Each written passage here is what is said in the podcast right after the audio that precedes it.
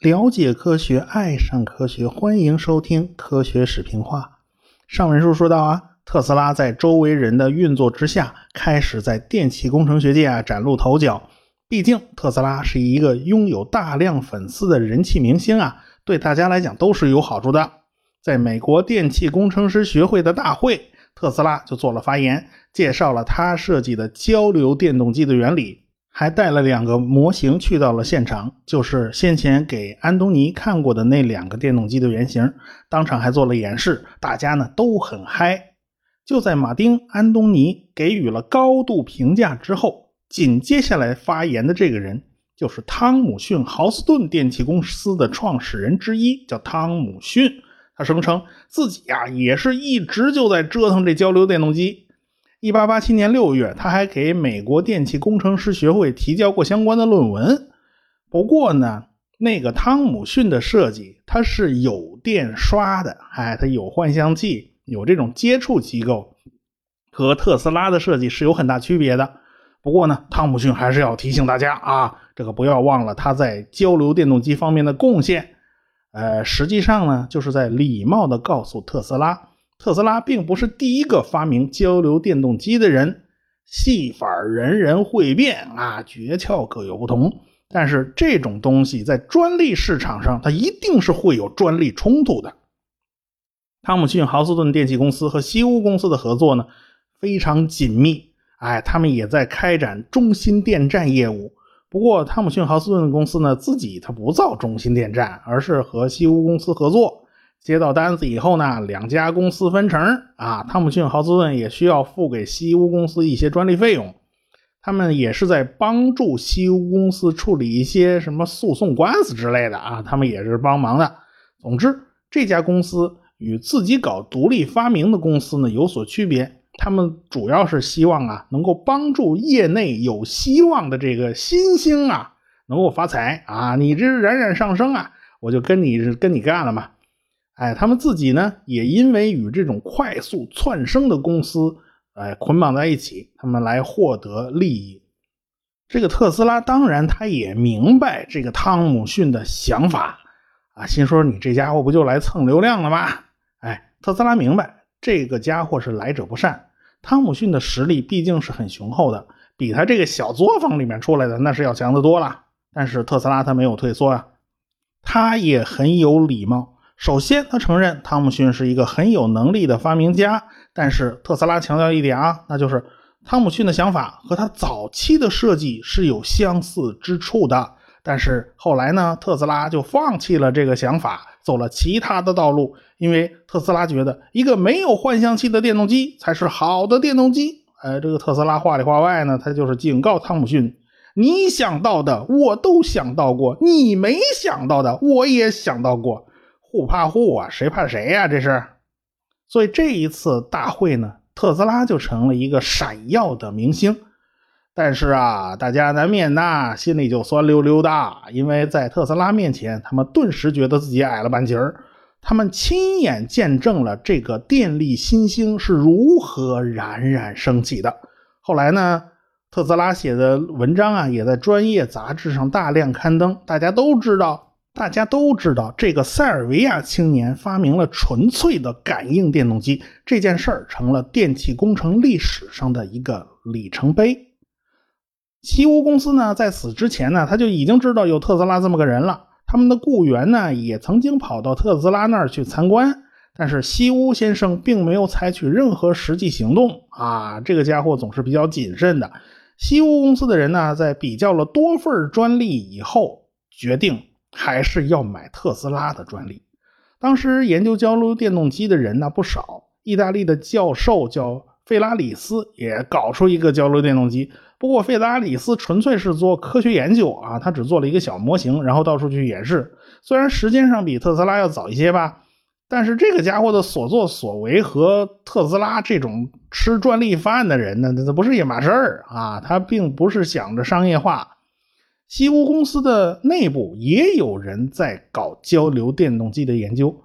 当时啊，西屋公司就发现，哎呀，自己缺一款交流电度表，你没有电度表，你怎么收费呀？难道还是像爱迪生公司那样啊，毛估人家灯泡数量吗？爱迪生固然是可以毛估灯泡数量来计算电费，但是工厂用的电动机啊，它是不能这么算的。因为一会儿开一会儿停，你也不知道它用了多少多多少电。大家可以去找一下有关交流电度表的基本原理。其实这个电度表与感应电动机啊，是它是有异曲同工之妙的。所以西屋公司的内部也能搞出感应电动机，并不是没有人才。但是呢。这些人呢都没有被西屋先生注意到。后来呢，这当事人还抱怨了好久啊，一直在抱怨，一直抱怨到西屋先生去世，那还在抱怨。后来呢，西屋公司和特斯拉的合伙人就开始谈判了，就是说，是不是我们买你们的专利？特斯拉的合伙人呢就开了个比较高的价码而且呢，他放出很多风头啊，比如说很多人都在排队等着签约呢。呃，据说旧金山有个大老板呢，是不是挖煤的？我不知道啊。这个大老板给了二十万美元呢，而且设备都是按照功率付钱的，一马力给两块五啊！哎呀，这个西屋这边的谈判代表一听吓了一跳，好家伙，这是什么来来头？这是特斯拉的合伙人还在继续吓唬他们。他说呀，这个安东尼呀要到人家那边去任职啊。啊，你知道安安东尼是很推推推崇特斯拉的，有他的大力推荐呢，肯定不会有资金上的问题啊。我们开什么价，人家肯定都会答应的啊。西屋公司的人，呃，马上就给他上级打报告了。我的个天哪，你赶快吧，这个星期五之前要答复啊。这西屋先生的紧迫感立刻就上来了。好家伙，这这怎么怎么怎么这么这么着急啊？所以到底是支持意大利人呢，还是支持自己人呢，还是支持塞尔维亚人呢？最后，西屋先生决定购买特斯拉的专利，因为他知道特斯拉是实干家，比这个意大利科学家呀那更靠谱嘛，手脚更麻利嘛。当然，特斯拉这边负责谈判的人呢，他是诈西屋公司啊，这个诈术太厉害了。其实他们根本就不可能有大批的金主排队上门来买专利嘛。所以最后呢，是以比较高但是不算特别离谱的价钱就卖给了西屋公司，这也是西屋公司与特斯拉合作的开始。特斯拉公司呢，呃，也愿意卖给西屋电器，因为西屋先生的人缘是非常好的，人品很不错，他很公正，他不气馁，是个说话算数的商人。特斯拉自己也希望能够发财呀，没人不希望发财啊。但是他并不是对财富本身有什么企图。哎呀，我掉钱眼里特别喜欢钱，不是这样的。有钱没钱对他来讲并不是太重要的。但是要是能够发财呢，他就可以衣食无忧、心无旁骛地投入到发明创造之中，啊，不用看别人脸色了吧？哎，也不用被老板憋屈嘛。对于特斯拉这样的人来讲，他要做的就是改变世界嘛。一八八八年七月份，特斯拉呢就是坐火车去了匹兹堡。哎，匹兹堡是西屋公司的老窝嘛，就去了西屋公司总部。随着特斯拉的到来呀，那西屋公司就开始如有神助啊，开始拥有了与爱迪生公司叫板的能力。所以电流大战刚好也就在这一阶段，它进入了白热化阶段呢。当时啊，《纽约晚邮报》刊登了一篇长篇读者来信。啊，就控诉交流电的危险呢。信是这样开头的：一个叫做斯特雷弗的可怜孩子，他四月十五号在东百老汇街碰了一根电报电线，结果就触电身亡了。与此类似的事情又接连发生。啊，威特先生在鲍厄里街的二百号前，以及威廉姆斯莫里五月十一日在百老汇六百一十六号，哎，都是发生了触电事故，他们都去世了。啊，每天都可能有新的遇难者。写信的人叫哈罗德·布朗，他抨击的就是那些悬挂在街头上的电线。啊，别的城市都规定啊，电线必须埋到地下。呃，唯独纽约在当时他没有这样的规定。很快啊，呃，纽约的电线就像蜘蛛网一样肆意扩展呢。布朗先生如此抨击也不算没有道理吧？但是布朗说着说着话锋一转，马上就开始喷交流电是不是安全了？哎，抨击角度还是从一般人的思维习惯出发，就是把一切问题都要变成道德问题。布朗先生认为，为了节省少量的铜线而置公共的安全于不顾，是非常恶劣的行为。公共应当起诉这些运营交流电的公司。呃，看来这封信写的似乎是义正言辞啊，三观很正啊。但是你要读懂了其中的深层含义，你就知道，哼，这是把西屋公司往死里整了。因为当时只有美国允许集体诉讼制度，某个人因为触电死了，家人肯定要拉着电器公司打官司嘛？但是受害者假如太多了，嗯，法官怎么可能一件一件来处理呢？干脆就打包在一起了，集体处理啊！这个审理过程呢，不需要一大帮子受害者家属哗呼噜咕噜全来了。哎，如果成千上万，你怎么办呢？哎，就是来来几个代表，受害者的代表，呃，参与这个诉讼过程就行了。判决的结果呢，哎，可以推广到其他人。哎，如果是啊，一个案子判下来，一一大批人个个都要领一笔钱，那公司承受得了吗？呢？那肯定就黄了嘛。所以这种集体诉讼啊，在环保领域非常有效，因为受害者是整个城市啊，或者是整个一一大片地区，这个人太多了，哎，而且商品质量出问题，哎，这个也是适用的，或者医疗事故，哎，这或者是什么疫苗不合格之类的，哎，用集体诉讼，哎，这效率非常高，一场诉讼下来，弄不好那企业就能赔得倾家荡产嘛，哎，其他国家呢对集体诉讼呢就比较谨慎。我国这农民工讨薪领域啊，是集体诉讼比较多的一个领域。怎么街头嘛经常见嘛？什么江南皮革厂老板跑了，拖欠员工工资。哎，这这种事儿，你你去搞集体诉讼吧？你干嘛拉着一车皮具在街头挂着大喇叭控诉呢？哎，他宁可控诉，他也不打官司啊。扯远了，咱们扯回来啊。尽管当时的美国集体诉讼呢并不完善。但是，要是一大帮子人真去法院告西屋公司，那西屋公司肯定是受不了嘛。那更要命的还不是钱的问题。假如他们利用公众的情绪推动立法，咱们禁止高压交流电，那么就会彻底封杀这一项伟大的发明，哎，以及依附在这个技术存在的一大堆的新生事物。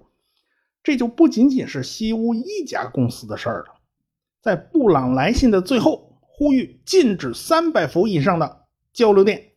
看这个架势，果然是奔着整个行业下手的。那么，这个布朗先生究竟是何许人也呢？他只是一个无名的纽约工程师和电力工棍，哎，他没什么名气，一个小人物。他对交流电是很熟悉的，因为他自己就设计过弧光灯发电机的安全装置。所以说呢，他本人应该是吃交流电这碗饭的。啊，这个弧光灯是用高压交流电嘛？后来史学家去考证，也没发现这个布朗先生为什么要对交流电如此抨击。你跟交流电结的哪门子仇嘛？而且呢，他在此之前啊，也跟爱迪生的阵营没有什么联系。呃，难道他孩子被交流电电死了？也没有啊，你发现也没有发现他跟这个交流电到底有什么特别过不去的地方？哎，难道他是吃错什么药了吗？这是，这就无人得知了。也可能他只是看出了一些风向的投机者罢了。但是在纽约晚邮报的控制人叫亨利·维拉德那儿，这这件事就变得很有意思了。因为维拉德是爱迪生长期的金主，哎，他一看有这篇来信，哎呀，开心的不得了，非常高兴啊！这头版大标题就给登出来了。当然，这就是为了打击交流电嘛。但是这个维拉德不久以后呢，就将会成为爱迪生公司的总裁。哎，虽然爱迪生对交流电是仇视的，可以说是极端仇视，但是很多很多事情啊，这并不是他干的，因为他在那个时候呢，爱迪生已经渐渐的失去了对公司的控制权。金主们总是喜欢安排职业经理人来处理公司的一般性业务，一个公司做大做强了。往往创始人也就靠边了嘛。布朗是内行啊，所以他提出的建议竟然得到了纽约市电力控制委员会的重视。呃，本来这个委员会啊，一一一贯是这种拖拖拉拉、官僚主义嘛，这一回的反击倒是非常迅速啊。布朗先生的火药味就变得是非常足啊，他要委员会把他那封信呢全部记录在案啊。而且他还拟定了一套电流安全新标准，他要求委员会把这个标准是不是你做个问卷发给各位科学家和工程师去评判呢？电流大战到此已经进入了白热化的阶段，双方都不仅仅是在搞舆论战了，已经到了法律战的阶段。那西屋先生呢，也就收到了这份问卷，但是他没工夫答复啊。后来委员会正式要求他去答辩。像爱迪生啊，他一般就不会参与这种法律事务的。西屋先生不是这样的人呐，他决定自己去应战。他呢，也就给纽约市电力控制委员会写了一封信。当然，这一封封这封信呢，它也是个公关式的信件，公关文件呢。西屋就明确指出啊，自己的交流电站已经列入计划的是一百二十七家，其中已经建成了九十八家了。这些电站从来我就没发生过火灾，可是爱迪生先生一百二十五家电站却发生过很多次火灾，有三家电站还彻底被烧毁了。你不说你技术先进吗？你不说你技术牛吗？你怎么净出火灾吗？看来直流电也不是那么安全的，这还是发电站不安全呢？用电的用户难道就安全吗？用户那儿也因为直流电发生过很多次火灾，最著名的就是费城大剧院的火灾，一把火给烧了个干净。你看，啊直流电不是想象的那么安全吧？当然了，少不了这种当面锣对面鼓的相互指责呀。电力控制委员会还收到了一些工人的证词，当然都是描写，哎呀，在哪个潮湿的环境里面啊，他们摸了一千伏的交流电呢，结果就被一千伏的高压电给电得晕死过去了。呃，那么那位布朗先生有没有出席呢？这布朗先生不在家，他没来啊，他就躲过了这次吵架。他呢，正在爱迪生的实验室里寻求交流电不安全的证据呢。他怎么跑爱迪生那儿去了呢？他炸着胆子就给爱迪生写了一封信啊，要求提供帮助。我想做实验，我做不了。爱迪生一看，哎呀，这个你赶赶快来，我这儿有的是好设备，非常大方，允许他到自己最新的私人实验室来做实验。现在呀，爱迪生的实验室比门罗帕克时期那扩大了十倍都不止啊，一切都显得非常高端。现在，爱迪生更加注重正规化。实验室里保存了八千种化学药品，以及各种不同尺寸的什么螺丝啊等等配件之类的。实验室再也不是像当年那样到处乱堆乱放了，各种材料分门别类的堆放的是井井有条啊。经过几个月的折腾，哎呀，而且爱迪生还派手下的精兵强将去帮助布朗先生，他终于拿出了很多研究成果。哎，又是在这个哥伦比亚学院，一大堆媒体记者和电力工程师啊，就来到了这个地方。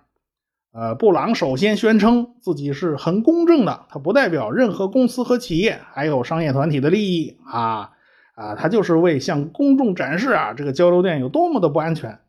他怎么办呢？他弄了一只大狗，这大狗看上去很凶的样子，给这个大狗通上三百伏的直流电，这大狗就开始惊慌不安。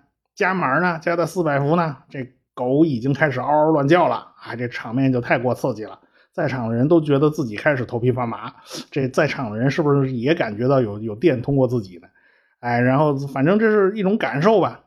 嗯，结果电压再升高呢，加到七百伏，这狗就开始拼命挣扎，挣断了皮带。大家把狗啊抓回来，继续通电啊，升高电压，通到一千伏。